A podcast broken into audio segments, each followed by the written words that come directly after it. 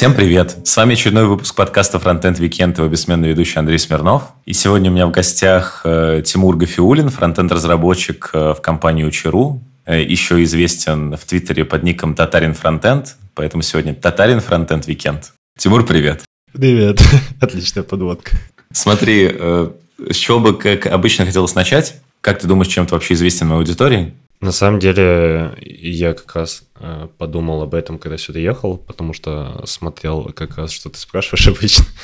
И я думаю, что кроме как Твиттером я ничем больше не известен, потому что сильно свои, так скажем, э, пальчики еще никуда не засунул. То есть э, я пытаюсь добраться там до конференции, до еще чего-то, но пока там еще нигде не светился, но это типа все в планах. На данный момент, я думаю, только Твиттер, больше ничего. Я видел, ты э, писал, что подался на летнюю конференцию в Ульяновске. Тебя взяли туда? У них э, подача заявок 25-го заканчивается, а решение не принимают, по-моему, где-то в начале августа. Вот, поэтому я на данный момент не знаю. Но они мне уже написали, что такие мы заявку получили, все ок, мы ее смотрим. Я им сказал, типа, ребят, если у вас будет что-то, типа, что вас смутит, вы ко мне придите, мы, типа, поговорим, возможно, я смогу объяснить, типа, что там не так в заявке моей. Но это в теории будет твоя первая конференция. Если попаду, да. Как обычно, вначале бы хотелось э, обсудить с тобой э, то, как ты вообще попал в разработку. Изначально у меня история похожая там с Леной Райан, чуть-чуть предыстории. Я учился как раз, да, на айтишной специальности и пошел туда, как, потому что думал, что типа, ну, инфобес это вообще топ, это же люди, которые защищают код, защищают программы, это же значит, что они просто альфа-программисты. Типа, есть программисты обычные, а есть инфобезопасники, которые вообще такие бешеные ребята, там, типа, не знаю, пишут свои драйвера и все такое. Вот, а оказалось, что в России во многих универах инфобес это когда вы работаете с бумажками, перекладываете их и, и говорите, типа, вот тебе ключики выдадим, а тебе ключики не выдадим. Все. Вот это пять лет э, учили преимущественно вот этому. И курсе на третьем я начал понимать, что, кажется, что-то не так идет, потому что программирование становилось все меньше, а вот этой работы с бумажками становилось все больше, меня это начало раздражать, и я такой, я хочу программировать, мне это интересно, я читаю там какие-то статьи по поводу того, что я могу там путешествовать и работать и так далее, меня это все драйвит очень сильно, я это очень все сильно хочу, вот, и я такой, ну, буду учиться, значит, и как Лена Райан я пошел на Java Rush. И, в принципе, когда я там прошел где-то половину, я даже попытался на Java разработчика найти э, место, но в Ешкарле, во-первых, очень мало айтишных компаний в целом, наверное, ну, штук 6-7 просто.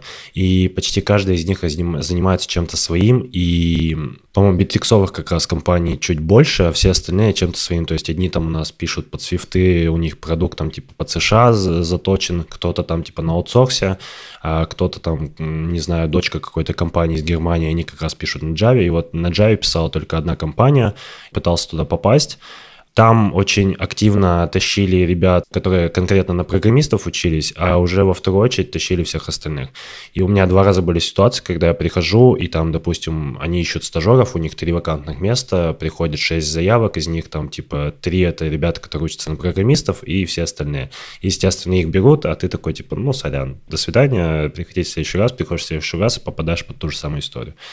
Поэтому я начал копаться больше в JS полез, потому что возможности с JS было чуть больше устроиться. И первая работа как раз я попал в компанию, которая вообще просила нулевые знания и говорила, мы будем писать на React. Я такой, отлично, все, идеально. Не просто JS, еще и во фреймворк полезем, все, топ. И я там проработал два с половиной месяца я э, закончил проект, который мне давали изначально, у меня заканчивалась стажировка, и пришли ребята и такие, слушай, нам теперь вот эту вот приложуху, которую ты сделал, надо соединить с 1С, ты теперь 1С разработчик. И я такой, нет, типа мне это совсем не интересно, то есть меня переклинило на этом, я где-то сутки двое думал, а потом пришел и сказал, что типа если выбор только такой, то я ухожу.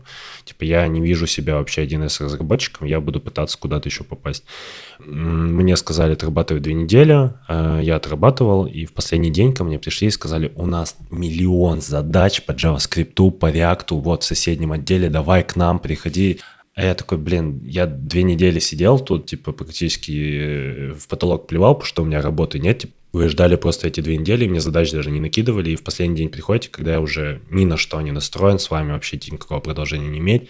И в итоге я из этой компании ушел, и дальше, благо у меня типа еще универ был, поэтому не было там каких-то серьезных проблем из-за того, что у меня нет работы. И в итоге я попал на Bittrex разработчика. Типа, вроде как бы ушел, вроде как бы более осмысленное программирование, мы вроде пишем на PHP, а не на русском языке, но в целом тоже Bittrex тоже такой специфичный такой фреймворк, по-моему, это. Ты, если на нем пописал, ты вряд ли сможешь потом спокойно свичнуться на другой язык там и писать э, бэкэнд на чем-то там, не знаю, на Java, на Kotlin, еще на чем-нибудь как, допустим, если ты во фронтенде там с React на Angular, на Vue куда-то перескакиваешь, ты такой, ну, в принципе, переключиться не так э, много времени надо. Пытаемся долезть э, до того, вот как ты оказался фронтендером фронтенде. Э, в, в Учеру. И, соответственно, в какой момент произошел вот этот вот окончательный твой переход, когда ты угу. смог именно закрепиться, что все, я фронтендер, у меня там есть плюс-минус нормальная там удаленная работа и все такое? Это произошло в 2020 году. А, как раз вот э, компания, в которой я в Вишкарле два года отработал как Bittrex разработчик, э, пришел ковид, и мы занимались B2B э, для гостиничного бизнеса, которого неожиданно не стало. А я находился как раз в отделе, который э, самые дорогие продукты разрабатывал. Это типа были какие-то сайты с эксклюзивным дизайном и все такое. И у нас просто полкоманды с золотыми парашютами отправили гулять. Я, то есть, получил там, ну, по ощущениям, 5 зарплаты отпускные, и меня просто выпустили. Вот, это был май как раз 20-го. Все лето я, как э, попрыгуня стрекоза, э, радовался жизни и прыгал с места на место. А что ты сделал с этими деньгами? Я купил себе телефон, я купил себе квадрокоптер, GoPro еще взял, и я попутешествовал, поснимал. Как раз вот у меня канал был на Ютубе, я какие-то видосики делал, мне было это очень интересно. И это продлилось где-то месяца два, наверное, два-три, а потом я такой, типа, ну, окей, деньги немножко начинают заканчиваться, пойдем искать работу, и тогда я уже как раз решил, что я не хочу, во-первых, битриксом заниматься, во-вторых, я не очень хочу заниматься бэкэндом, я хочу наверное, заняться конкретно фронтендом, потому что я вот вспоминал каждый раз, что мне нравится писать код на JS, мне нравится React, я хочу вот этим заниматься. И я целенаправленно искал уже конкретно фронтенд работу, но так случилось, что меня поджало еще сильнее в плане бабок, потому что я очень долго искал. И я устроился верстальщиком с наметками на то, что через пару месяцев мы, может быть, начнем на Vue писать или еще что-нибудь такое.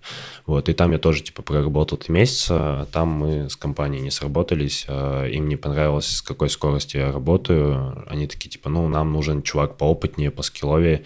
Вот, и меня там 27 декабря перед Новым годом сократили. Сократили именно? Или, э, или... Ну как, типа, ты не прошел стажировку, а. ну, испытательный срок. Э, Это Там... не сократили? Да, согласен, да. Еще тупая с ними же история, что они мне месяц документы не могли прислать, и поэтому я не мог стать даже там на биржу труда, чтобы себе получать вот эти ковидные там нормальные выплаты, там, ну, нормальные, по 15 тысяч хотя бы. А ты вставал хоть раз? Я вставал, да. Как раз когда меня сократили, я встал э, на биржу, потому что тогда не нужно было ездить э, в офлайн, типа, это все посещать. Я просто, типа, раз в месяц э, мне звонили, такие, вы еще не нашли? Я такой, нет, не нашел. И мне присылали деньги. Я такой, ну, почему бы нет? Как раз уже в 2021 году, в марте, я нашел первую свою, как мне кажется, полноценную фронтендерскую работу. Это был, была небольшая тульская компания, которая занималась тем, что пилила виджеты для сайтов, э, преимущественно на там, американский рынок, э, ну, американский, европейский. Там я уже занимался чисто фронтом, в бэк вообще не лезли, а потом, да, у Чиру через какое-то время появилось. У тебя было публичное собеседование? Да раз э, всегда было интересно, насколько такая штука, как публичное собеседование, может типа забустить твою карьеру. Если ты разработчик, который, э, ну, у тебя буквально можно пересчитать, ну, получается, я насчитал типа 5 мест работы. Да, да, вот. все так. Ты еще как бы вот, ну, грубо говоря, там middle, или ты, ты там сам называешь там pre-middle, middle минус разработчик, которого в целом вот можно брать э, и на развитие брать и типа хантить в какие-то места. Плюс ты можешь там принести какой-то личный бренд. И вот был вопрос, я, если честно, не очень понял. Я так понимаю, что ты на момент публичного собеседования уже работал в Учеру? Нет. Нет? Как раз туда ты попал благодаря Я из-за публичного собеса потерял работу. Это не не прямая связь между этим, но в целом связь есть очень, очень такая Потерял работу, которая четвертая была, вот которая это четвертая, да, да. Меня попросили по своему, по собственному желанию уйти, как раз из-за ссылочек разных, которые появились на публичном собесе. А, смотри, какая история. Я прошел публичный собес, там в описании были мои ссылки на Твиттер. А, моя компания не знала про мой Твиттер, она вообще ничего не знала про это, и я как бы никогда это не светил. И в целом я никогда не говорил, где я работаю. Я никогда не называл, ну, вот, ту компанию я никогда не светил я выложил в инсту, что, типа, у меня паблик собес прошел, типа, ну, похвастаться перед друзьями, типа, первая какая-то публичная деятельность, вот, мне захотелось. И как раз мои коллеги были подписаны на меня в инсте, они зашли в собес, они зашли в твиттер, а на тот момент у нас небольшой конфликт с ними случился. Я, типа, проболел две недели, и мне как обычно в айтишке делают, обычно доплачивают до 100%, чтобы ты не страдал, вот, а зарплата, типа, у меня на тот момент достаточно низкая была, вот, а они не доплатили и не сообщили мне, что они потом доплатят, вот, и я просто пришел в свой личный твиттер, и я просто, типа, выругался, что, типа, блин, да какого хуя, это же ненормально совершенно, типа, как я вообще за хату буду платить, мне там, типа, какие-то копейки за больничные выплаты, ну, то есть я просто выругался, я все еще не называл компанию. Но ребята, которые там Инстаграм, Ютуб, э, ссылочку на Твиттер, заходят в мой Твиттер, видят этот твит, и на следующий вот как мне приходят и такие, типа, раз тебе что-то не нравится, пиши по собственному и, и уебывай. И я такой, а, то есть, типа, вместо того, чтобы э, решать вопросик, раз вы его увидели, раз, типа, вы узнали, что есть проблема, вы решили, что, типа, ну, вали отсюда тогда, типа, мы тут семья, а ты, типа, приемный, все. А ты не пытался как-то с ними, ну, решить вопрос? Ну, в плане того, что каждый раз, когда тебе говорят, э, что там, собирай вещи и пиши по собственному желанию, всегда, если у тебя там трудовой договор, все дела, ну, ты можешь сказать, нет, не буду писать. Вот, на тот момент я с таким не сталкивался, поэтому каждый раз, когда с какой-то сложной ситуацией сталкиваешься, ты ее решаешь очень плохо, а потом, да, тебе говорят, так надо было вот так То делать. есть ты просто написал по собственному? Я просто написал без отработки за одним числом, там, типа, много косяков с моей стороны было, но, к счастью, мутная еще история дополнительно шла, я на тот момент собесился в разные компании чисто по интересу. Я наслушался ребят из Твиттера, и я такой, а что если, что если я буду просить в три раза больше, чем сейчас имею? Ну вот просто так. Я проходил собесы, и на тот момент у меня уже одна компания офер прислала, но она типа, ну, не очень нравилась, и я такой, типа, ну, пусть полежит там, потом разберемся. И я на тот момент уже, у меня, по-моему, первоначальная договоренность была с Учеру по поводу технического собеса, Поэтому я такой, ладно, я, я сейчас найду, типа, это не проблема, думаю, мне либо Твиттер поможет, либо еще что-то, типа, я не так долго буду искать. И так и вышло, что я буквально неделю полторы, наверное, искал, полторы-две, прошел там собесов, наверное, компании в шесть, получил три оффера, ты выбрал Чиру, и, как мне кажется, ситуация достаточно неприятная в целом, но вышло так, что все очень хорошо сложилось. То есть Правильно ли я понимаю, что, отвечая вот на мой прямой вопрос, публичное собеседование тебе увеличило твою зарплату почти в три раза? Косвенно, да. Но я, я думаю, что увеличила немножко моя наглость э, в том плане, что типа я перестал бояться цифры какие-то называть. Вот, потому что до этого, типа, я ходил, и я такой, типа, ну, 50, и мне такие, типа, 45, я такой, ну ладно, вот, типа вот так как-то переговоры раньше шли, а тут я прихожу, я такой, типа, ну вот хочу столько, хочу там, ну, условно там, типа, 150 хочу. И дальше, типа, мне уже не важно. Если не согласны, здорово, если не согласны, ну, типа, я же себя так оценил, почему, типа, я должен э, соглашаться на что-то меньшее, типа, ну, мы не договорились, окей, я иду дальше, я ищу дальше. Но в целом, типа, училу меня нашли через Твиттер. То есть как раз девочка, которая меня хантила, ей скинули мой твит по поводу того, что я ищу работу. И э, дальше даже рефералку за меня получили, все такое, вот. Повлиял ли на это публично себе? Честно, не могу сказать. Но, ну, мне кажется, типа, да, косвенно. Стечение В любом случае, да, косвенно точно повлиял. И точно было не один раз, когда я приходил на собес, и мне говорили, о, нам как раз HR скинул твой публичный собес, мы, правда, не смотрели. И вот это, типа, э, каждый раз, когда упоминали публичный собес, говорили, ну, мы его не смотрели. То есть, помог ли он, фиг его знает.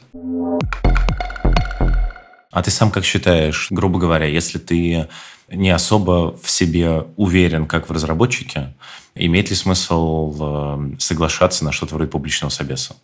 По сути, там и, например, там твой собес, и собес э, с Леной, он э, с одной стороны показывает, что вот вы как бы обычные люди, разработчики, которые типа что-то знают, что-то не знают, но с другой стороны, как вот ты себя сам после такого, например, пройденного собеса чувствовал, с учетом того, что я там читал э, в Твиттере, в принципе, про то, что ты довольно тревожный человек.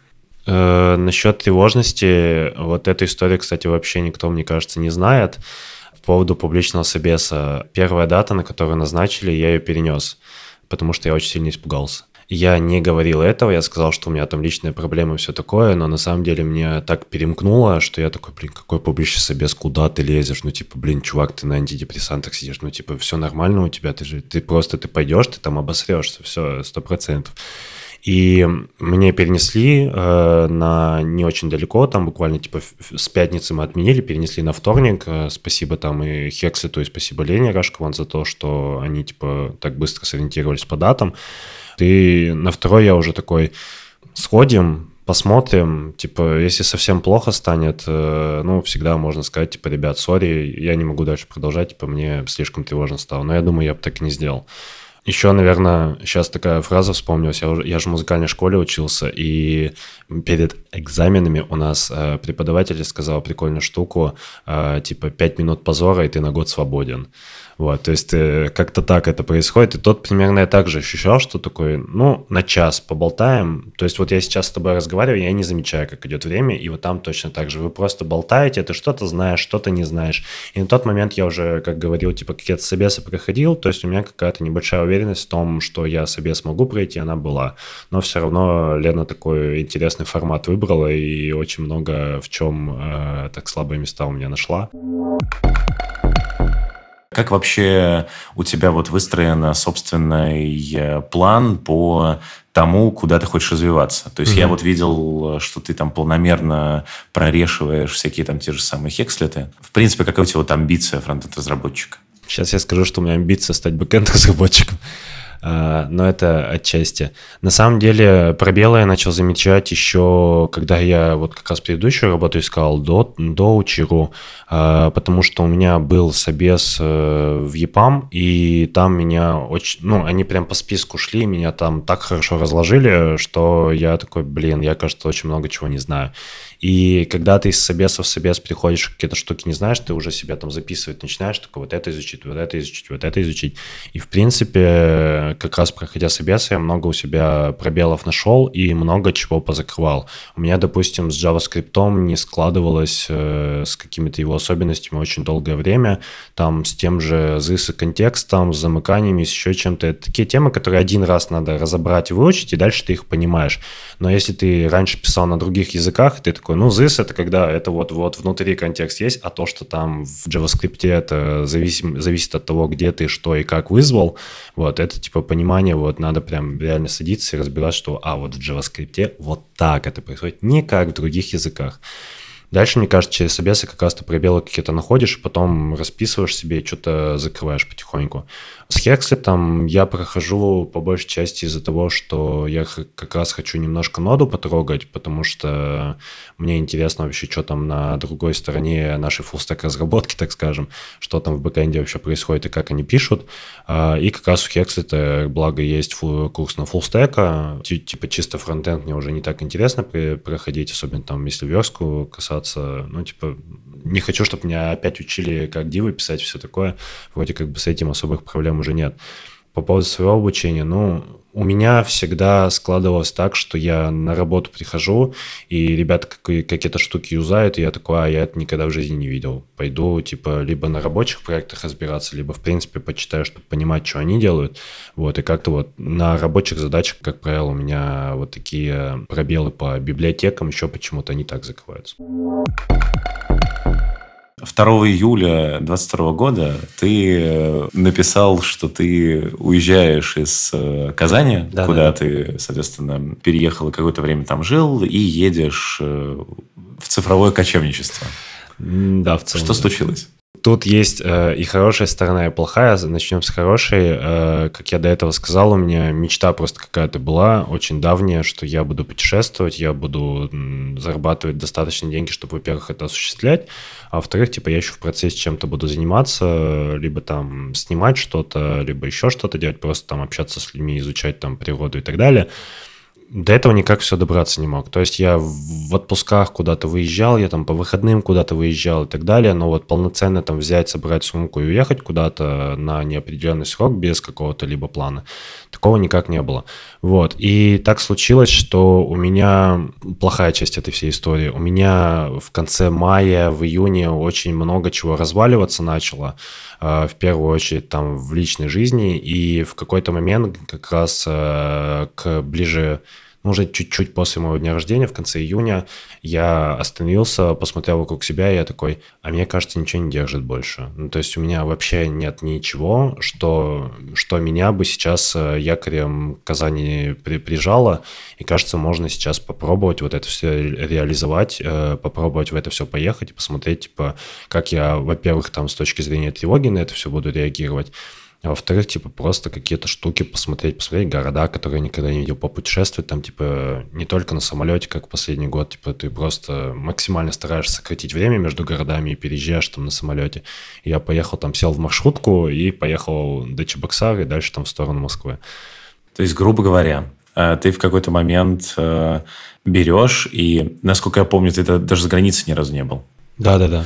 Реально, у тебя с собой, типа, сумка, Одна. Да. Ну, у меня еще очень толстая куртка, поэтому я в пакете вожу. У меня портфель и пакет. Все. А куртка зачем? Лето? А, это не совсем это олимпийка. И на самом деле, допустим, мы вот на фестиваль гоняли, где по вечерам смотрели мультики. Вот там было прохладно, и она очень даже пригодилась. Да, на бессонницу. Окей, хорошо. Проблемы личной жизни. А, ты оставляешь э, девушку, оставляешь кота. Подругу. Подругу. Соседку. Да, точно, да. Ты ни разу не назвал ее девушкой. Это, это я тоже приметил и записал. Э, ты оставляешь подругу, оставляешь кота и, соответственно, берешь и уезжаешь. Каким образом был выбран маршрут? То есть я, насколько помню, ты вот через Чебоксары приехал в Нижний Новгород, mm-hmm. затем ты был в Москве, затем ты был в Калуге, затем как раз на этом на Бессоннице. Сейчас э, ты снова в Москве, ты там завтра уезжаешь в Минск, потом едешь в Питер. Как ты вообще строишь свой маршрут дальше? И когда ты планируешь его заканчивать? Подъедут сейчас инсайдики. Как сложился Нижний, там еще Владимир, кстати, был. Как сложились эти два города, я почему-то даже и не помню, почему я именно их выбрал. Мне кажется, я просто тыкал типа пальцем в небо и такой, я понимаю, что мне нужно там в середине июля быть на инсомнии, типа 100%, поэтому перед ней надо 100% приехать в Москву. Как я буду добираться до Москвы? И я такой, из Казани там самый адекватный вариант, это как раз проехать через Нижний, через Владимир по прямой, либо приехать там, допустим, чуть южнее, через там а, Ульяновск, Пензу, Рязань. И я такой, сейчас э, я только это начинаю, у меня были ситуации, когда я пытался вот это кочевничество чуть-чуть чуть реализовать, и меня замыкало на второй день, я возвращался обратно. Поэтому я решил, что я поеду по знакомым городам сначала, которые я хотя бы, хотя бы визуально представляю, как они выглядят, и пробуем сначала так. Вот, и буду выбирать преимущественно города, в которых у меня есть какие-то друзья, знакомые, чтобы мне было поспокойнее, что я, типа, если, чтобы я не чувствовал себя одиноким, а, что я такой приехал, такой, ну, в принципе, с друзьями пойду, там, не знаю, посижу где-нибудь, если мне там совсем грустно стало. То, что после инсомнии было, это, мне кажется, такая импровизация уже началась, потому что там не было понятно, куда ехать и когда, а, но я такой смотрю, ага, мне в середине августа надо бы съездить в Казань а, на день рождения как раз к соседке-подруге-девушке.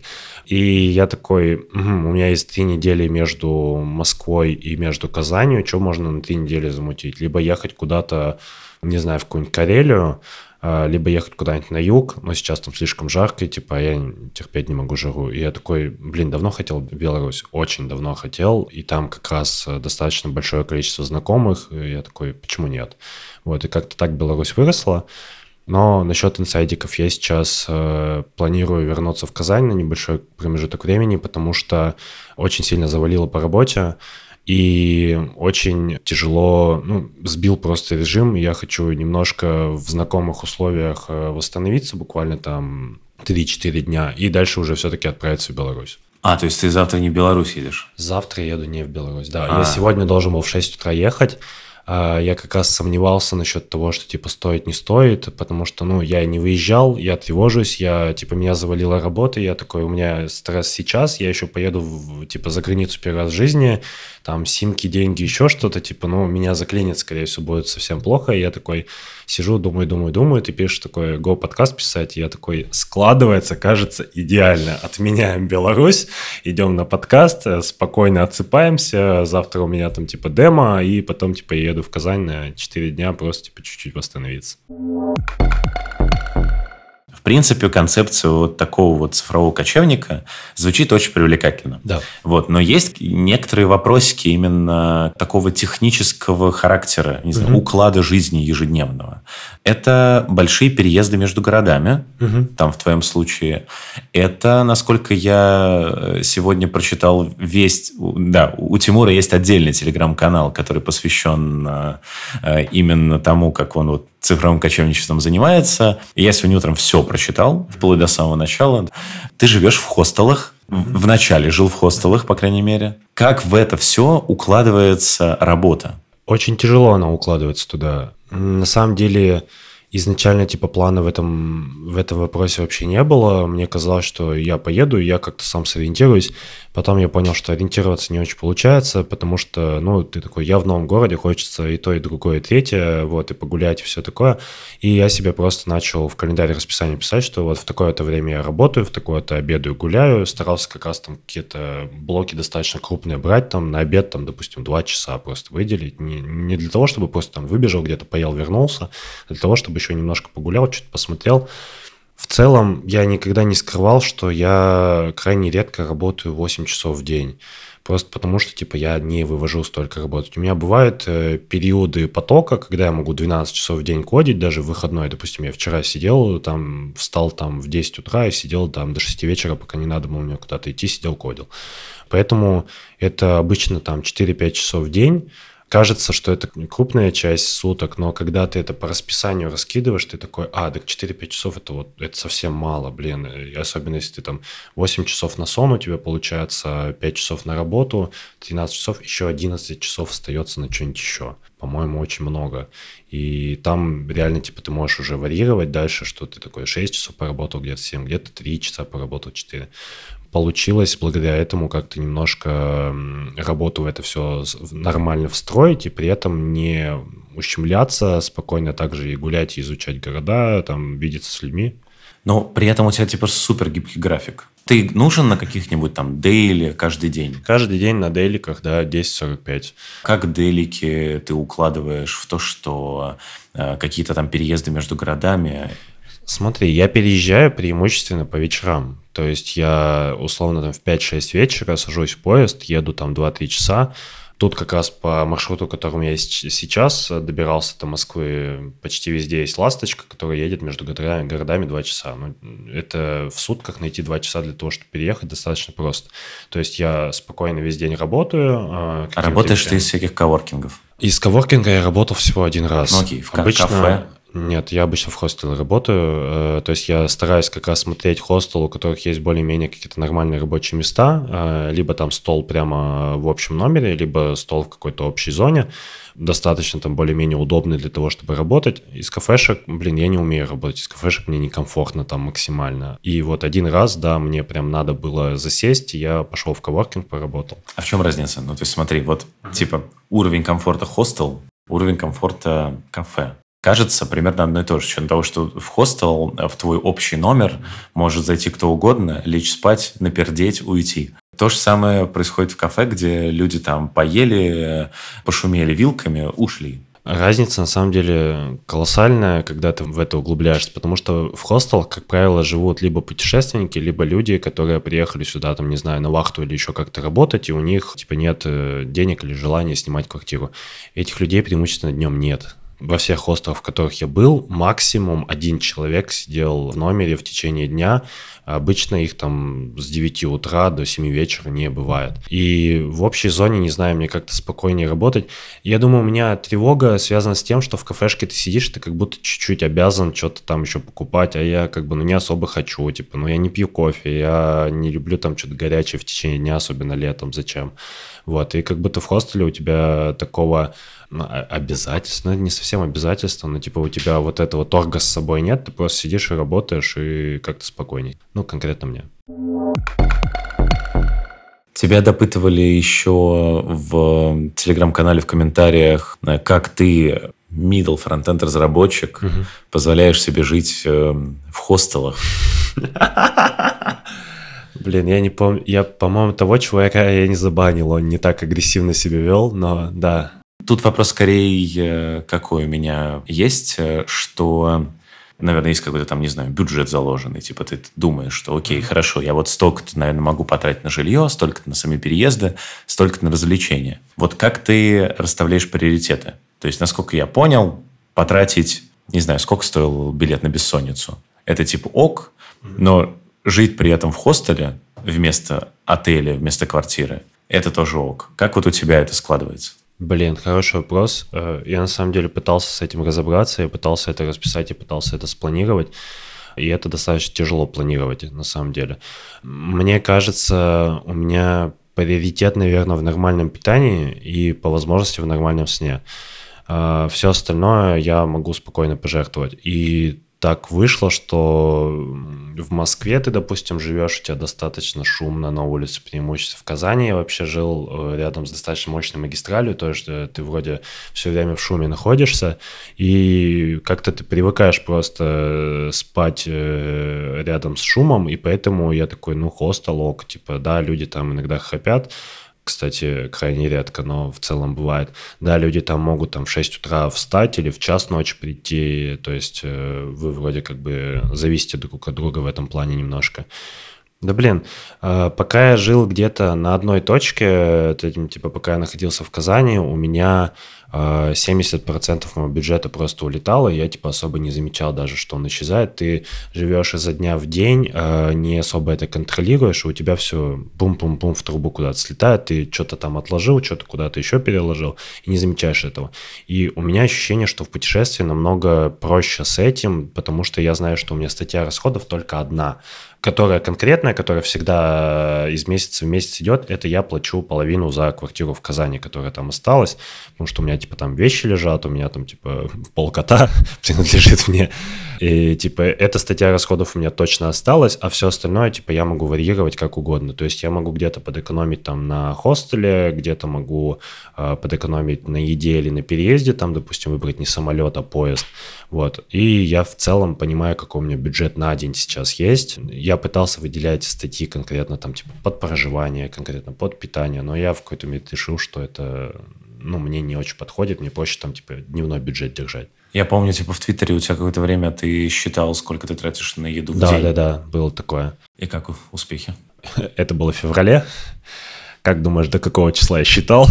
Но в целом это не первая моя история. Я очень часто... У меня табличка в Гугле есть, где я очень часто расходы свои вписываю. Мне просто иногда ты думаешь, что у тебя много денег, а потом ты такая, столько-то платим за квартиру, столько-то вкидываем, там, не знаю, на инвестиции, столько-то откладываем на еще что-то, потом такой, ага, сколько у меня бюджет на день, ты такой, тысяча рублей, ладно, прикольно, и такое, кажется, на 30 тысяч надо жить как-то, вот. И когда такие штуки случаются, я такой, кажется, надо чуть-чуть попланировать, кажется, чуть-чуть надо себя не то чтобы сдерживать, а постоянно себе напоминать о том, что, типа, братан, у тебя не так много денег на, на день, давай записывать это, чтобы точно точно знать, э, сколько у нас там на следующий день есть, сколько мы там типа переборщили и так далее. То есть, если, грубо говоря, прям очень коротко переосмыслить э, то, как я понял твой ответ про те же самые хостелы, ты просто не видишь смысла тратить больше на жилье, потому что тебе и в хостелах заебись. Отчасти да, типа 90% ответа да.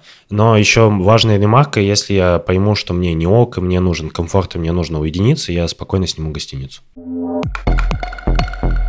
Ты сам доволен тем, как продвигается твое цифровое кочевничество? И как ты вообще эмоционально себя чувствуешь? Просто даже если посмотреть на твой телеграм-канал, то видно, что первую неделю ты был вовлечен на 146%. Да, да, да, да. Да, ты писал типа каждый день по 40 сообщений. Да. Вот. А затем время идет, угу. и как будто бы ты уже как-то в, в этом во всем стал спокойнее и угу. привык к этому ко всему, и уже там спокойно. Там одно сообщение в день, в два дня угу. и так далее. В целом, да, из минусов, я думаю, я взял достаточно много вещей. Мне еще в Москве кофту подарили, я такой, блядь, мне класть уже некуда. Мне очень приятно, безусловно, но типа ее уже некуда класть, и, типа второй пакет будем брать. Вот, поэтому отчасти как раз я из-за этого в Казань возвращаюсь, я хочу пересобрать, просто выкинуть все то, что не надо. Я с собой повез книгу, думая, что я буду ее читать, я ее не открыл ни разу. Зачем я ее вожу, непонятно. И я думаю, что сейчас меньше информации в канале, по большей части из-за того, что я в Москве нахожусь, и тут э, у меня очень много там друзей и знакомых, и я преимущественно с ними время провожу, а не сам с собой. То есть, когда я нахожусь в городе там 90% времени сам с собой, я очень активно пишу. То есть, это даже было заметно, допустим, я из Владимира приехал в Москву, я стал писать меньше, я неожиданно уезжаю в Калугу и на инсомнию, посты начинают опять расти. Я там типа фоткаю какие-то приколюхи, какие-то магазины, еще что-то, что-то рассказываю, там типа какие-то переезды, еще что-то. Вот, и я думаю, что как раз когда я из Москвы уеду просто либо в какой-то провинциальный город, который я уже знаю, либо в какую-то другую страну, либо еще что-то, мне кажется, энтузиазм опять вернется. Просто в Москве, ну, не знаю, какой-то темп настолько высокий, что энергии уже не хватает на то, чтобы еще писать. Но пока у тебя нет желания, типа, закончить это все. Временами возникает. По большей части, когда загрузка на работе какая-то мощная идет, э, хочется, типа, блин, я поеду, я все хочу отключить, хочу Телеграм, Твиттер все поудалять, хочу на неделю закрыться, хочу там, типа, разгрести все, что у меня там, типа, накопилось, и вот этим заняться. Но также я понимаю, что просто есть какие-то, опять же, раздражающие факторы, которые у меня есть, опять же, вот там, потому что у меня в портфеле и так далее, сколько у меня вещей, Просто нужно чуть-чуть сесть, подумать, пересобраться и спокойно продолжать это все. Мне кажется, что ну, у меня план, что это месяца два будет продолжаться, потом я попробую купить машину и дальше уже делать все то же самое, только еще и на машине, и опять же там больше вещей с собой набрать уже на осенний период. И зимой на машине тоже будешь ездить? Вот это хороший вопрос. Пока насчет зимы понимания нет. У меня, мне кажется, понимание есть где-то на до середины ноября, наверное, потому что я представляю, благодаря своим поездкам, что у нас в середине ноября, допустим, на российском юге, то есть я понимаю, что там в машине абсолютно спокойно будет, даже если захочется куда-то заселиться, можно и заселиться я на машине, допустим, хочу проехать э, через Казахстан, Узбекистан. Я видел твой маршрут. Да, вот да, да. Вот вот, через, то да. есть э, это вполне себе подходящие для ноября, для декабря страны. И в целом у меня прошлым летом была идея зимовку провести в Турции. И мне кажется, на машине тоже теперь, благодаря открытой границе с Грузией, можно типа и туда добраться в целом. А по коту скучаешь? Очень. Очень. Мне благо и фотографии, и видео время от времени скидывают, если иногда по запросу, иногда без запроса. И видно, что скучаю не только я, ему тоже не очень комфортно. То есть э, я, допустим, с конца мая уже не живу в той квартире, и когда я там появлялся, он вот э, очень так грубо себя вел по отношению ко мне, то есть ему было, ну, было видно, что ему прям неприятно, что я куда-то исчез, но при этом, если я там появлялся 2-3 дня подряд, он становился снова ласковым, добрым, счастливым, и ему хорошо было. И сейчас тоже то же самое повторяется, что мне скидывают видосики, что типа вот он типа грустит, там типа какой-то мужчина пришел в квартиру, типа он там очень злиться начал, куда-то убежал, спрятался. Видно, что ему тоже от этого не очень комфортно, но с ним, к счастью, очень хороший человек. Я думаю, у них все, в целом все хорошо. Какой из тех городов России, где ты был, с учетом того, что у тебя вот за последнее время эмоций от географии по России сильно прибавилось, какой тебе больше всего понравился и почему? На самом деле я был удивлен с того, что мне понравилось Сочи потому что я, воспитанный своей семьей, ну и какими-то своими штуками, жил в стереотипах очень долгое время по поводу того, что юг России — это полная жопа просто, что там все, люди друг на друге лежат, там типа куча нерусских ребят, которые тебя обязательно попытаются где-то обмануть. Вот, и я в прошлом году, допустим, приехал в Сочи, я там кайфанул. Прям я купался в море в ноябре, типа отлично все провел время. Опять же, я не могу какой-то один город выбрать. Мне нравятся кавказские минеральные воды, и там вот вся эта, так скажем, агломерация из Пятигорска, из Синдуков, Кисловодска, там достаточно прикольно, там типа горы есть, на которые ты можешь просто пешком подняться. Там из части этих населенных пунктов э, видно Эльбрус, который в 100 километрах находится. Могу сказать, какие города мне точно не зашли, и типа я не могу понять, почему. Вот не приживаются никак. Это Нижний Новгород, у меня с ним не складывается. Я там уже раз шестой, и вот ну, нигде ничего не, не ёкает, не цеплят и отчасти Москва. Вот, типа, не могу просто опять же, там, типа, не понимаю, почему, хорошо провожу время, отличные люди, потрясающие места, но вот, типа, не ёкает абсолютно ничего.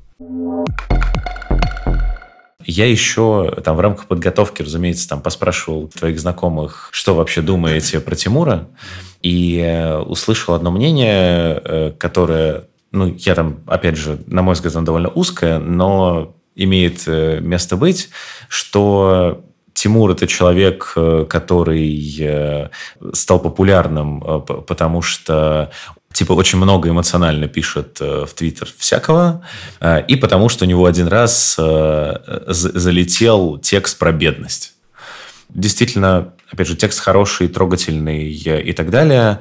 Мне больше интересно с точки зрения того, каково вот человеку, который в детстве ощущал вот себя вот так, э, каково ему в тот момент, когда он, ну, грубо говоря, начал зарабатывать 150 тысяч рублей в месяц. То есть как вот у тебя менялась э, психология отношения к деньгам? Сработали ли они злую шутку или нет? Не сработали совершенно точно. Вообще я думаю, что какие-то моменты проскальзывали, когда у меня там какие-то мысли появлялись, типа, ой, вообще офигенно, типа, я там, я там лучше, чем остальные. Но я думаю, что это очень-очень редко бывало, и, возможно, у этого какой-то контекст еще был. Если бы я начинал э, работать именно только в айтишке, то есть если бы мои первые работы были связаны с айтишкой, и я там, типа, вот этот взрывной рост ощутил бы как раз, ну, за сколько, за три года он где-то случился, то, возможно, у меня там шарики за ролики бы уехали. Но я до этого, начиная с 8 лет, работал каждое лето, как раз вот в этом трейде про бедность, я об этом говорю. Вот я много чего делал, я много руками поработал, и поэтому у меня есть четкое понимание, за что я там свои деньги получаю. То есть у меня нет ощущения, что я просто там как-то классно устроился, мне кидают, мне типа там платят большую зарплату, ну, относительно средней зарплаты в России, потому что я просто классный и все такое, и поэтому у меня звездной болезни какой-то не возникает в этом плане. И я также четко понимаю, что у меня там есть ряд друзей, которые там понимают, получают там в несколько раз меньше, чем я. Есть ряд друзей, которые получают несколько раз больше, чем я. Вот у меня также семья, родители, брат, которые Точно я сейчас это не в грубой интонации говорю, вот просто типа как факт. Они, у меня брат, сестра, мама, папа суммарно получают меньше, чем я. Причем несоизмеримо меньше. Поэтому от меня это просто никуда не уходит, я это все время держу в голове, я все время это понимаю, поэтому я стараюсь там и откладывать, и еще что-то делать, то есть я не, не трачу все под ноль. Но опять же, при этом я понимаю, что я могу еще что-то сделать, и еще больше получать, и еще дальше двигаться. То есть, э, мне кажется, когда тебя переклинивает насчет того, что типа я дофига получаю, у меня все в шоколаде, ты перестаешь думать о том, чтобы развиваться, и пока у тебя эта мысль в голове сидит, что типа надо еще дальше двигаться, там еще типа потолок очень-очень-очень далеко, типа двигаемся дальше, мне кажется, ты и не будешь флексить деньгами, как э, некоторые делают. Ну смотри, да, вот тут э, тоже ты хорошую тему поднял. Ты, получается, видел очень разный мир. Ездишь к родителям, видишь, как они могут жить. Ездишь э, там в гости к ребятам из «Мы обречены», видишь там, как, э, да, э, да, как Фил говорит, что он не может выжить на 8 тысяч долларов. Угу. И условно, что тебе близко и то, и то, ты находишься как бы при этом в обоих мирах, и ты как бы был частью этой жизни, а потом ты вот стал частью этой жизни.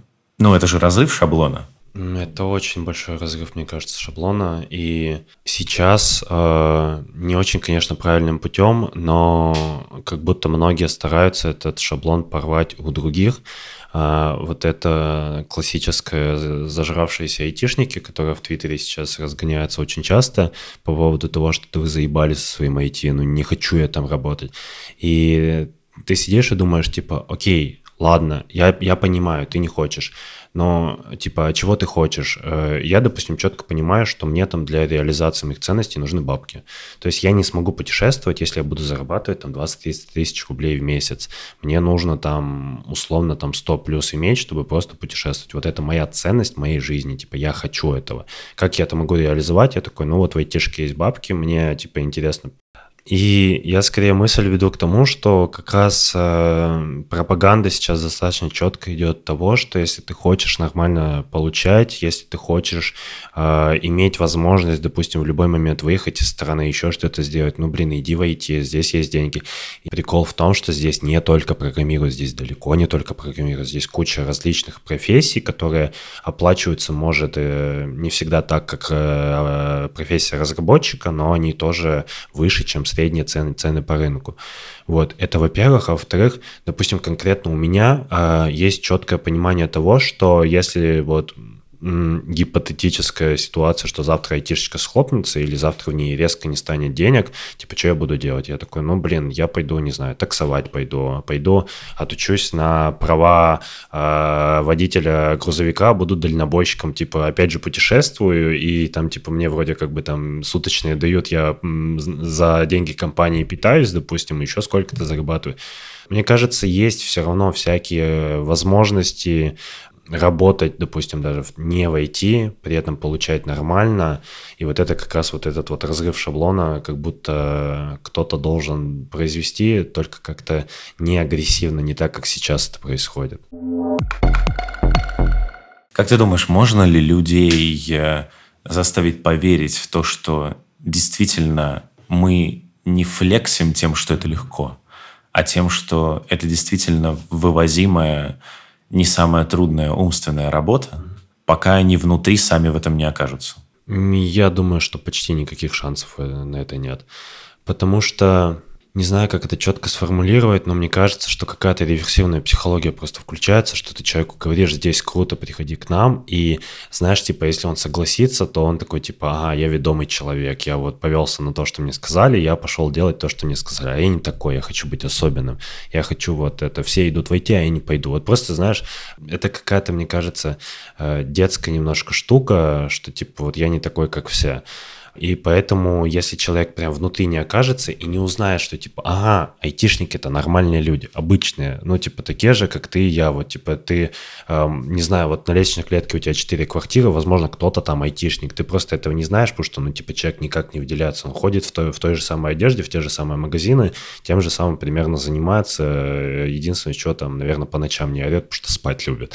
И все. И мне кажется, пока человек не погрузится, со стороны реально выглядит так, как будто вот это вот, да, типа, выживая на 8 тысяч долларов. Был всего лишь в 15 странах, ой, что-то нас релокейтнули, а я хотел на Кипр, а нас в Армению увезли, вот. Ну, то есть вот такие истории, они просто слишком, слишком много эмоций у них есть, э, и поэтому люди на них негативно реагируют, а когда что-то хорошее происходит, это просто не всплывает, и поэтому какую-то хорошую часть этой айтишечки э, люди, так скажем, из внешнего мира практически толком и не знают. А как э, вот твои, опять же, все родственники, которые есть, воспринимают то, чего ты добился? Это сложный очень вопрос. Как раз у меня всплыла история, буквально там полчаса назад я про нее задумался в каком-то контексте. Раньше очень часто мне моя семья, ну, преимущественно родители такие, типа, вот ты вот, вот это так делай, это так делай, это так делай, мы лучше знаем, мы опытные и все такое. И как раз, когда я попал в ЧРУ, я приехал домой, и я такой, типа, я вот в классную компанию попал, типа, вот мне там ноутбук отправили, типа, он стоит там вот столько-то, допустим. То есть это я не с позиции выпендрежа делал, а с позиции как раз э, Родители очень хорошо цифры понимают. Они очень плохо понимают, что ты там разработчик какой-то московской компании, но когда ты говоришь, получаю вот столько, они такие, а, о, прикольно. И вот как раз в момент, когда я назвал цифру, буквально про, проходит, не знаю, там 15-20 минут, и я вижу, что мама, допустим, со мной начинает совершенно по-другому разговаривать. Я не знаю, что произошло в ее голове, но она неожиданно про мои ценности вспомнила. То есть она раньше об этом никогда не говорила, а она тут такая, блин, вот у тебя теперь, теперь возможность есть, тебе, наверное, ну, типа, стоит машину купить, типа, ты сможешь путешествовать, ты сможешь, типа, там, мир смотреть. Вот мы никогда с ней за 26 лет об этом не говорили. И тут, типа, я вот просто говорю, что вот у меня теперь такая опция открылась, что я вот столько-то получаю, она такая, о, у тебя же ценности есть, помнишь? Типа, не забывай про них, ты, типа, можешь теперь их реализовывать. И э, в моменте буквально там исчезли все нравоучения, и теперь ничего такого вообще не происходит но при этом как бы отношение ко мне там в худшую сторону не изменилось из-за того, что типа, ну, э, бывает же история, когда типа, а, ты зажирался, ты там, э, не знаю, там уехал из нашего города, живешь там в своей Москве, а там типа про нас не вспоминаешь. Такого не случилось, и как будто все даже чуть лучше стало. Ты как-то думал, вот э, когда э, там тот же самый этот тред писал, какие-то из этих вот вещей, которые там могли остаться какие-то незакрытые гештальты, что ты их будешь э, там в осознанном возрасте, когда у тебя будет возможность как-то пытаться закрыть? Мне кажется, я про них никогда не забывал. То есть это, это далеко задолго до Твиттера началось, то есть вот эти мысли по поводу того, что я точно хочу, что я хочу там увидеть, э, попробовать сделать, они у меня были, э, ну, начались, наверное, еще в старших классах школы и очень четко вырисовывались э, по ходу дела где-то в конце универа, вот, поэтому, когда там Твиттер появился, прям в моменте, мне кажется, я об этом не думал. Я не думал, что это вообще залетит. У меня какая-то История отчасти была с, с вот той компанией, которая меня по собственному желанию попросила уйти. Вот на тот момент э, какая-то немного обида на них э, начи, начинала копиться по поводу вот этого больничного всего.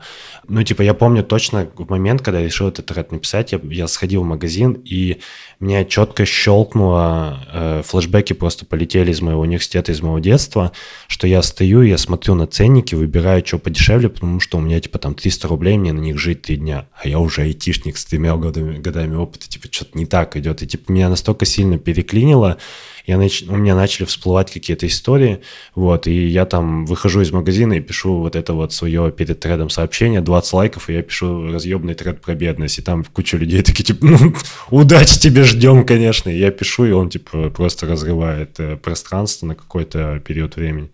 А ты смог э, в итоге вот поменять это? Когда ты приходишь в магазин и смотришь, э, типа не пересчитываешь цену каждого товара? Сейчас это изменилось, да. А я сейчас не могу сказать, что типа я на ценники не смотрю. Нет. Я скорее не тревожусь по поводу того, что я там могу набрать на, там, не знаю, на полторы тысячи рублей. Допустим, а, если я приеду домой к родителям, наберу на полторы тысячи рублей, они такие, типа, ну, мы будем есть это две недели, видимо, а ты такой, нет, там, там пара пачек чипсов и все, там ничего нет То есть у меня не изменилось то, что я там продолжаю не брать какие-то продукты, какие-то дорогие, еще что-то, типа мне просто пофиг на них. Но точно изменилось то, что у меня нет чувства тревоги теперь, что я прихожу и такой, блин, вот, вот это хочется, но нельзя. Я теперь прихожу и я такой, хочется, но не так сильно, в принципе могу взять, но в принципе не буду брать. Зачем? Ну типа, как будто бы э, на выходе типа то, та же самая корзина продуктов и тот же самый ценник, но совершенно другим восприятием. Грубо говоря, наверняка с учетом все, всех вводных у тебя, вот как ты сказал, был э, э некий, наверное, там план от э, родителей, э, ш, типа, что нужно тебе успеть сделать вообще? Ну, какие цели на жизнь? Знаешь, две штуки на самом деле было. В школе мне очень активно родители, ну, конкретно мама, а, вкидывала то, что я должен обязательно быть самостоятельным, я должен обязательно, типа, сам по себе там лидером и все такое. И она вкладывала, что, типа, ну вот, вот ты вырастешь, ты станешь начальником большой компании, вот я не знаю, зачем, какой компании, что вообще там, вот, типа, вот, вот такая, такая вводная была. И это вводное, естественно, меня злило, бесило вообще насколько возможно, потому что, ну, типа, блин, а можно я сам выберу, что я хочу? Но это никогда не навязывалось. Это, знаешь, типа, так тебе вкинут, и ты такой, ну, токсичненько живем теперь с этим. Вот. А второй момент, он более приятный, и я надеюсь, что я его реально реализую в ближайшие там 2-3 года. Очень обожаю эту историю. Э, у меня мама подходила иногда ко мне и такая, типа, вот ты вырастешь, будешь нормально зарабатывать, типа, давай в Норвегию съездим. И я такой, почему? И она такая, ну там, там говорят, что там воздух свежий. Я, говорит, хочу узнать, что такое свежий воздух. Вот, и я такой, блин, вот так знаешь, э, вот когда тебе такую навешивают цель на жизнь, тебе приятно ее реализовывать. То есть ты такой, я хочу показать маме какую-то там классную страну с точки зрения природы, с точки зрения еще чего-то, чтобы она там типа ощутила себя как-то по-новому. И вот эта мысль у меня в голове сидит, ее я никуда не выбрасываю. Надеюсь, что в ближайшее время получится это реализовать. Действительно, там не только маму, а там всю семью куда-то вывести в какую-то страну самому выехать бы, да, поначалу. Ну, это прям отчасти реализация такой какой-то искренней мечты, поэтому да, это очень круто. Ты отчасти ответил на мой стандартный вопрос, кем бы ты стал, если бы не стал разработчиком. Давай еще, по, еще понакидываем, кроме дальнобойщика. И таксиста. Да. И почему, почему дальнобойщик и таксист?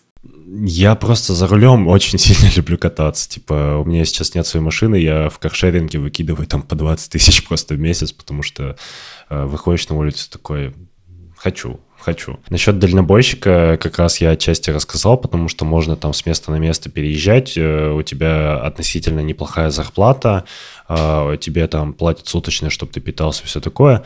Э, ты не прям, конечно, где можешь поостанавливаться, прям там, не знаю, на сутки где-то встать с палаткой все такое, но в целом ты много чего видишь, и иногда даже там, типа, многие из них из, из страны выезжают, там по Европе колесят. Ну и в детстве там, типа, я обожал вот эти игры, Евротрек симулятор, 18 стальных колес, все, просто, типа, меня бошку сносило, я такой, хочу, хочу, хочу.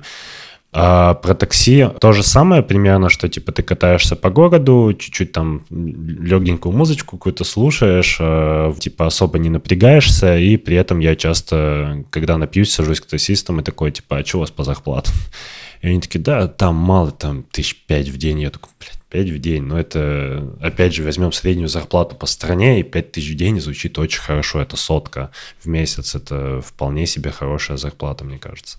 То есть, по сути, тебе просто надо ездить куда-нибудь. Да, как будто бы да, как будто бы да. Я искренне надеюсь, что у меня это не выпадет, что мне это не надоест, потому что, ну, я прям кайфую от того, от езды за рулем, что, типа, ты э, едешь, э, видишь что-то, остановился, побежал, там, не знаю, в поле подсолнухи нюхать и все такое, э, там, типа, речку какую-то увидел, такое, что-то что мне жарко, такое, типа, поеду искупаюсь, все такое. И в этом плане, конечно, автомобиль очень сильно помогает. Э, в Москве, конечно, я бы не хотел лично автомобиль иметь, мне кажется. Ну, он бы, мне кажется, у меня на парковке стоял, и вот когда прям очень надо, я по него садился и ехал, так бы я общественным транспортом, каршерингом бы как раз катался, вот. Но когда ты живешь в городе поменьше, там с этим сильно проще, а у меня очень часто как раз ситуации бывали, э, когда ты сидишь каким-нибудь там, не знаю, будним вечером в среду и такой устал, хочу в лес. Как шеринг, там, типа, не, не везде выйдешь на нем, и там в поляне всегда на нем можно, а тут, типа, сел куда-то, вот ехал, там спокойно посидел, вечером сосиски пожарил, вот тебе легче стало. А сколько тебе надо накопить, чтобы машину купить?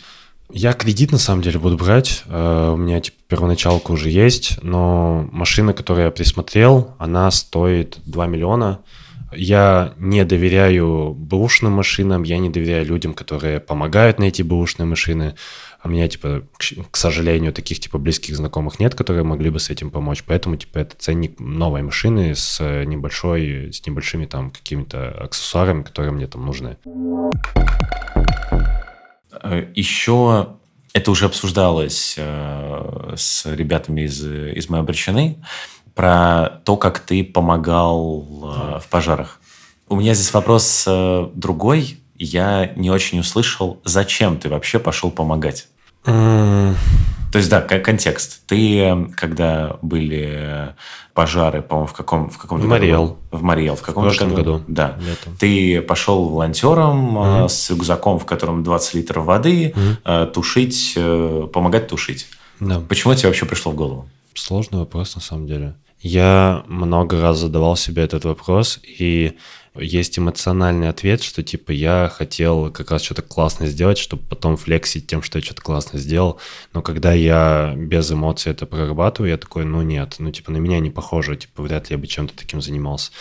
Мне кажется, что Отчасти меня бесило то, что у нас просто смог и гарь стоит в городе, просто типа ветра не особо много, и ты жара 30 плюс, э, ты умираешь в своей квартире от того, что у тебя нет кондера, открываешь окно и умираешь от того, что там запах гари и больше ничего.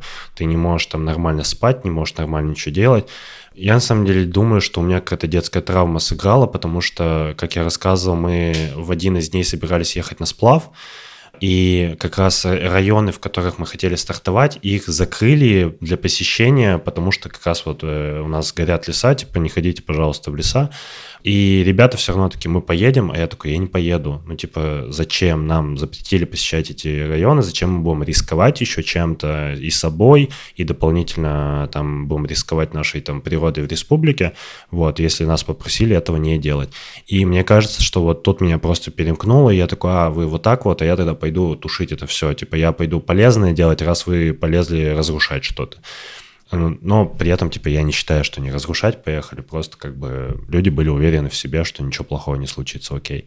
Вот, и на этом фоне, мне кажется, меня просто замкнуло, и я такой, а, вот вы такие, я вот, я на зло буду делать наоборот, я поеду тушить, я поеду помогать, а, мне, типа, до жопы страшно, я не понимаю, что это, как раз нас, когда в автобусе везли к этим местам, там, типа, перекрытая трасса Ешкарла-Чебоксары, которая там 90 километров, типа, там машины не ездят уже неделю, и ты едешь, и у тебя постепенно небо темнеет, темнеет, темнеет, темнеет, и такой, блядь, куда я еду, зачем, что я делаю, ну, типа, мне страшно было еще на подъезде, а потом в процессе ты уже как-то успокаиваешься и такой, а, ну, тут в целом все нормально, пожарные рядом лежат, отдыхают, они всю ночь работали, ты здесь нужен для того, чтобы им помочь, для того, чтобы их подразгрузить, и как-то проще стало.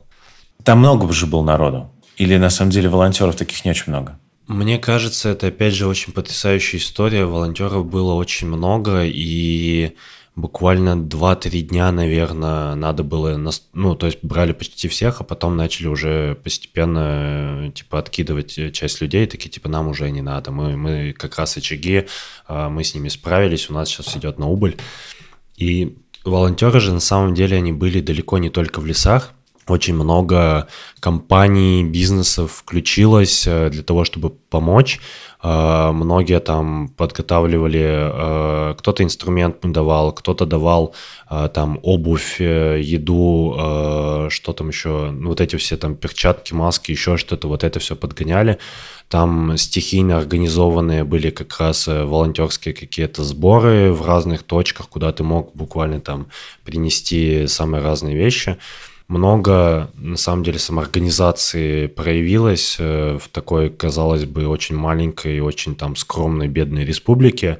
И мне кажется, это сама как история, это очень круто было. То есть херово, что у нас выгорели леса, хреново, что у нас люди рисковали жизнью и там ползали по этому всему, но вот то, что вот буквально за неделю э, вокруг какой-то общей беды э, организовалось какое-то очень мощное движение, там, где не одна тысяча человек, при том, что там в Ешкарле всего 200 тысяч живет.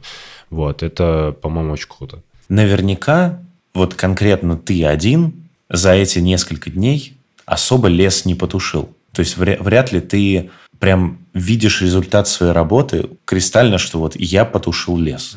И есть ощущение, что э, у нас очень развита позиция, когда если я не могу напрямую повлиять на что-то, я этим заниматься не буду. Почему здесь люди идут заниматься, там, в том числе, как ты себе сам отвечаешь на этот вопрос. Хотя ты понимал наверняка, что я весь лес не смогу потушить, и как бы мой вклад, он незначителен. А в других местах такого не происходит. Тут на самом деле часть, часть ответа есть, а часть ответа, мне кажется, что переложить на какие-то другие ситуации, конкретно вот этот контекст с пожаром, тяжело.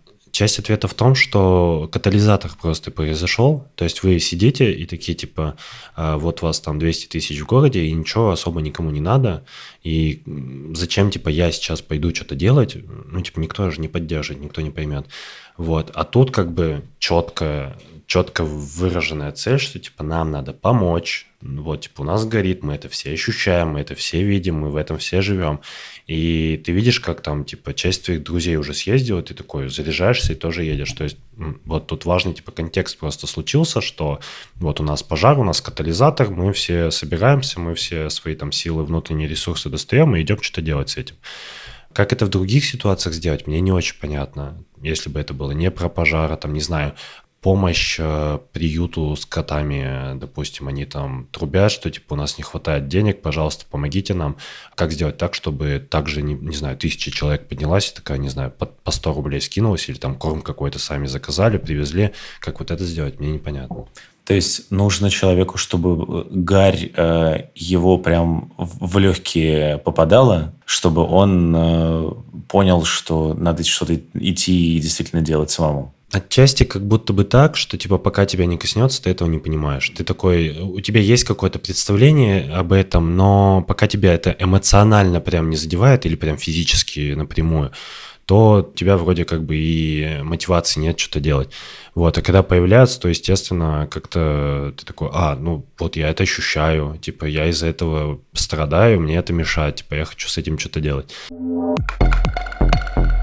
у нас не очень принято вроде флексить тем, что ты ходишь к психологу, к психотерапевту mm-hmm. и так далее. При этом э, ты как бы всегда этого не стеснялся, говорил спокойно, что ты там ходишь к психологу. Опять же, ты уже у нас даже в подкасте сказал, что ты принимал антидепрессанты. Да, да, да. Почему тебе это было легко сделать? Это было нелегко сделать совершенно. Вообще весь мой, назовем так, ранний твиттер, первые там полгода, это была борьба с самим собой. Я проверял рамки, так скажем, своей тревожности, рамки того, насколько далеко я могу пойти в том, чтобы открываться людям и так далее. Я на самом деле в последнее время очень часто об этом думаю, а какие плоды я с этого поимел, типа, действительно ли оно того стоило. И насколько я вижу, благодаря тому, что я открыто говорю о том, что со мной не так, а что со мной так, и о каких-то своих проблемах, вокруг меня все чаще и все в большем количестве появляются люди, с которыми мне комфортно общаться, с которыми мне комфортно чем-то делиться, которые там чем-то похожи по своей истории на меня и которые не исчезают из моей жизни через месяц. Более прочные связи из-за этого строятся, э, и в целом, типа, как будто комфортнее жизнь идет, то есть ты ничего не скрываешь, тебе не надо ни о чем врать, э, что потом в любом случае вскроется, как правило, типа, если ты какие-то штуки утаиваешь, ну, блин, рано или поздно, возможно, что-то произойдет, и ты там либо вдолгнешь, либо кто-то о тебе об это, это расскажет, и не хотелось бы ситуации, когда человек что-то хочет знать, и ты можешь ему об этом рассказать, ты не говоришь, а потом он узнает и такой, ты от меня скрывал, ты мне врал, зачем это так надо было делать и так далее.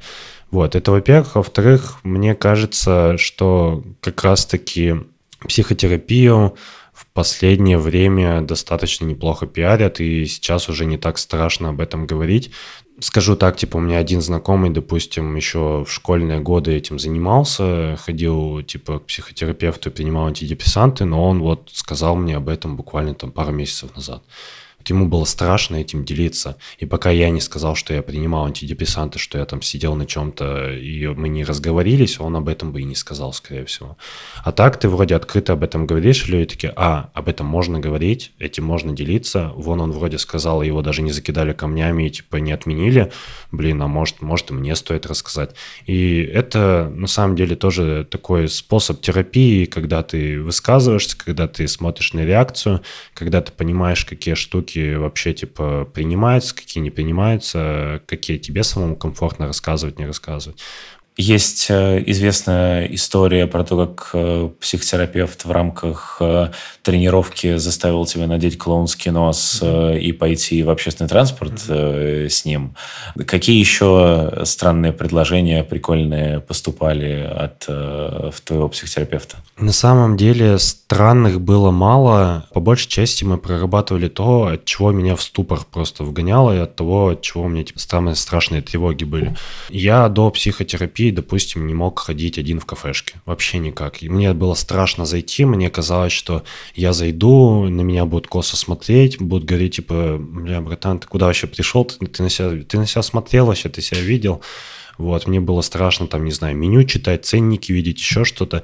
И мы много таких ситуаций просто прорабатывали тем, что мы разбираем это одно или два занятия, какие страхи, все такое, какой самый плохой сценарий, какой самый, типа, оптимальный сценарий. И когда ты это все разбираешь, ты такой, ну окей, пойдем, пойдем, пойдем сделаем, попробуем. Вот, и идешь, делаешь, и в целом оказывается, что э, вообще ничего плохого не происходит, и все нормально. Так, допустим, я летать стал, э, ходить в какие-то кафе, там, в гостиницу, там, я как-то бронировал гостиницу в Рязани, я не собирался в Рязань, я бронировал здесь Шкарлы, и через несколько часов звонил по телефону и отменял, типа, себе номер. Э, вот это, да, кстати, тоже очень мощный страх, разговор по телефону. Все незнакомые номера я бросал трубки всегда, либо ждал, когда они сами перестанут звонить, а потом гуглю, типа, а что это за номер был? Ага, там, типа, незнакомое что-то. Ну ладно, если что-то кто-то нужный, он мне напишет куда-нибудь в Телеграм или еще что-нибудь. Если не нужный, типа, ну ладно, пофиг. Ты еще наверняка не любишь звонить во всякие там рестораны, бронировать. Да, да, да, да, да. И вот это все постепенно начало фикситься, и я не замечал это какое-то время, а потом я такой, типа, сижу и такой, типа, ага, мне вот туда надо сходить, но надо столик забронить, я такой, типа, забиваю там в 2GIS, э, нахожу, звоню, и такой, типа, если у вас, номер, если у вас столик, мне говорят, да, вот у вас столько, я кладу трубку, я такой, опа, а я год назад, типа, не то, что не делал, я боялся этого до усрачки просто. Теперь пошел и сделал. И, типа, вообще ничего не почувствовал, я даже не переживал по этому поводу, я даже не задумался, что мне это некомфортно. Кроме клоунского носа, что, что еще было? Да, по-моему, там ничего такого странного-то больше не было. Ну, хорошо. Я ходил, спрашивал дорогу у людей, типа, как куда-то пройти. Я вот, типа, там звонил, отменял какие-то штуки. А, вот одно из первых прям дико тревожных штук. Я пришел в магазин, набрал полную корзину продуктов, и когда мне их пробили, я должен был разыграть э, картину, что, ой, извините, я деньги с собой не взял, отмените все, пожалуйста. И вот это, типа, тревога на максимуме, особенно сзади очередь стоит, и ты такой, ой, я, я тут это что-то вот забыл, простите, пожалуйста. Вот, типа, это очень страшно было, я три раза делал. По большей части это как раз, типа, не странные, а достаточно бытовые ситуации, которые могут случиться, и в которых тебя может переклинить, ты типа их делаешь. Я точно знаю, допустим, что у меня знакомый, еще один э, тоже ходил на КПТ, и у него было задание прийти в магазин, взять бутылку стеклянную типа отпустить, чтобы она разбилась. И дальше как бы к тебе придут, будут спрашивать, какого хера случилось, ты что сделал, и типа вот эту вот всю ситуацию прожить. Вот, ну типа, ну случилось, окей. И это, по-моему, достаточно такая тревожная очень штука, и очень тяжело ее сделать, и когда ты делаешь, ты такой, чего позвонить по телефону херня вообще? Вроде снова стал спрашивать про никнеймы. Расскажи, почему татарин фронтенд? С учетом того, что сказал у Назару, что наполовину татарин. Почему? Наполовину фронтенд. Все еще работает шутка. Мне кажется, уже забылось, почему я так сделал. Изначально у меня был совершенно другой ник.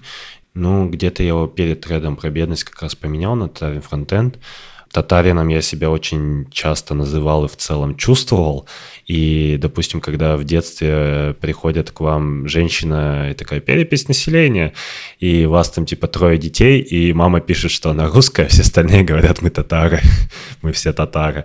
Это тоже, наверное, про то, чтобы чувствовать себя каким-то отличающимся, особенным еще каким-то, когда ты живешь э, в Кировской области, в которой там типа татар не так много, а в твоем районе практически нет, и у тебя там имя, которое ты вокруг, ну типа, вроде как бы обычное имя Тимур, типа все с детства там слышали его, ничего в нем удивительного нет, но ты живешь в городе, где Тимура больше нет и ты такой прикольно чувствуешь какую-то свою э, особенность небольшую. Вот, и поэтому татарин, татарин, э, это как-то привязывалось потихоньку, потихоньку. Я это не особо прям афишировал, но типа где-то в голове всегда было.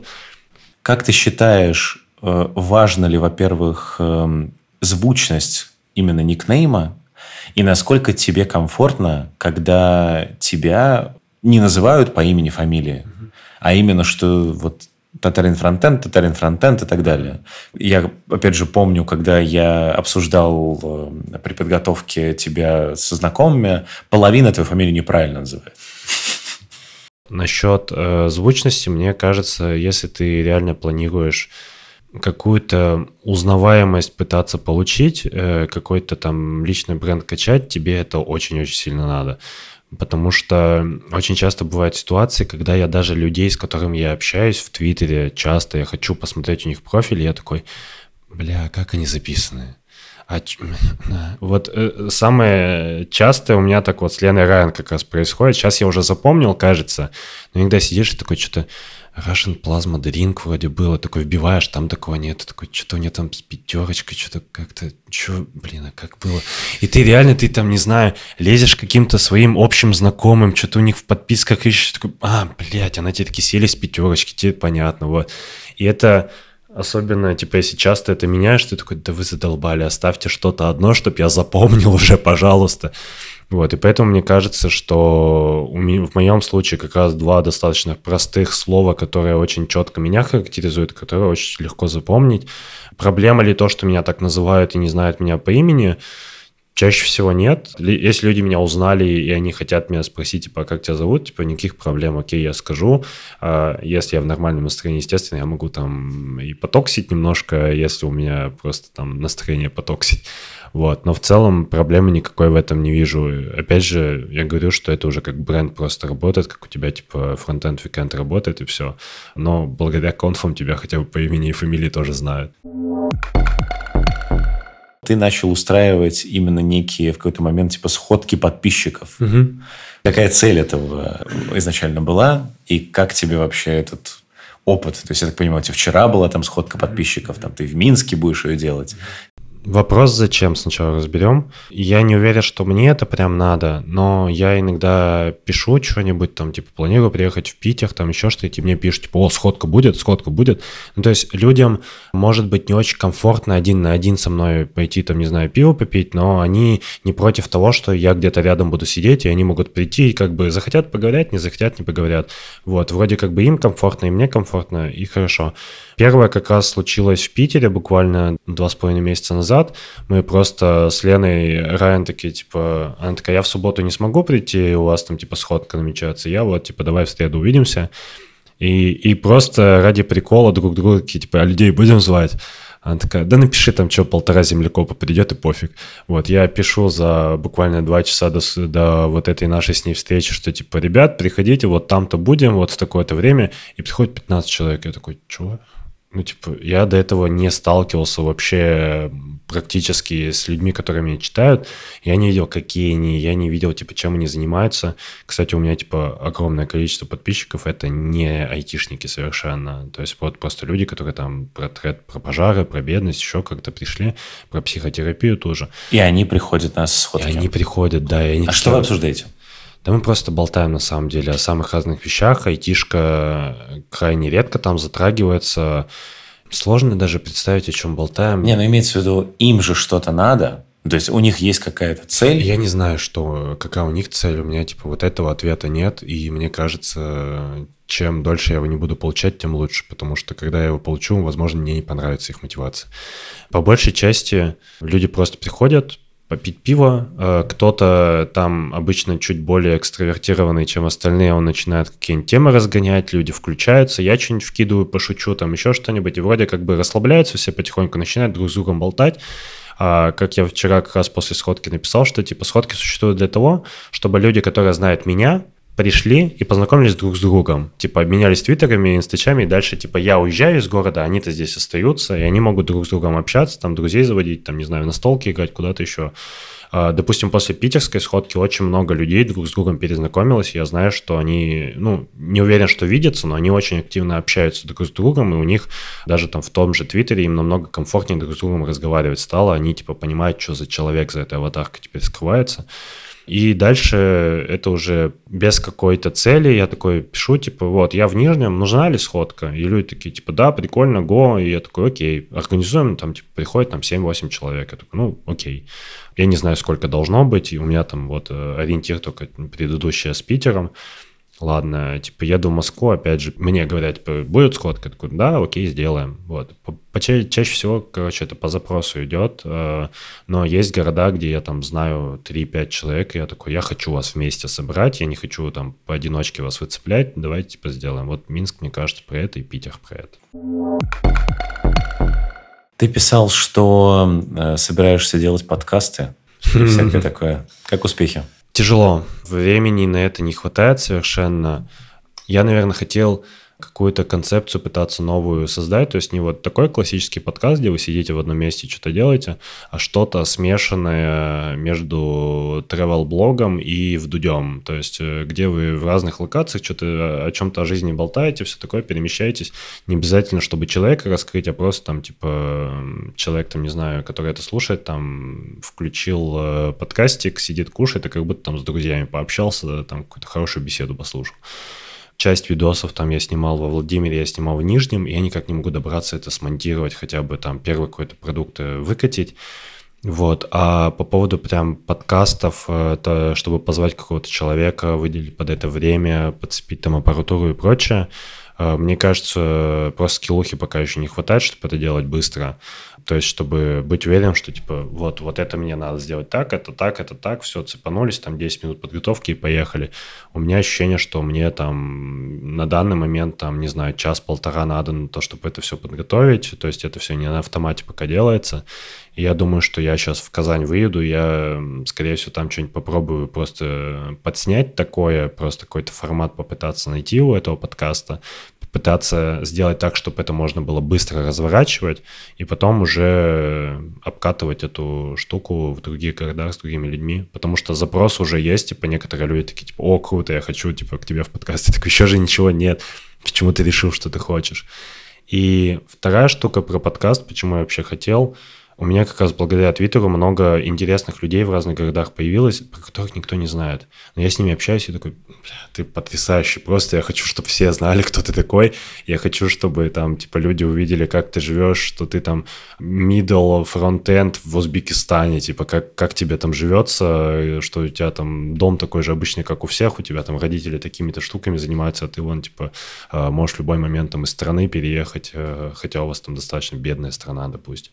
И также типа в каких-то маленьких городах, там, а, знаешь, э, знакомые там в каком-нибудь Черкеске находятся, и такой, блин, круто, хочу съездить, новая пышма, потрясающе, поехали, все отлично.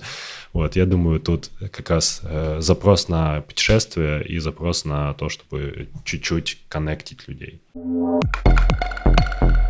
Рубрика «Готовим вместе с фронтенд-разработчиком». Расскажи, что ты готовил самое сложное э, или самое запомнившееся тебе вообще за, за, за всю жизнь? На самом деле я не очень часто готовлю, и когда готовлю, готовлю что-то максимально простое. Э, то есть там в студенчестве это типа там макарошки с котлетой и поехали. Сейчас э, преимущественно только пельмени, наверное, готовлю.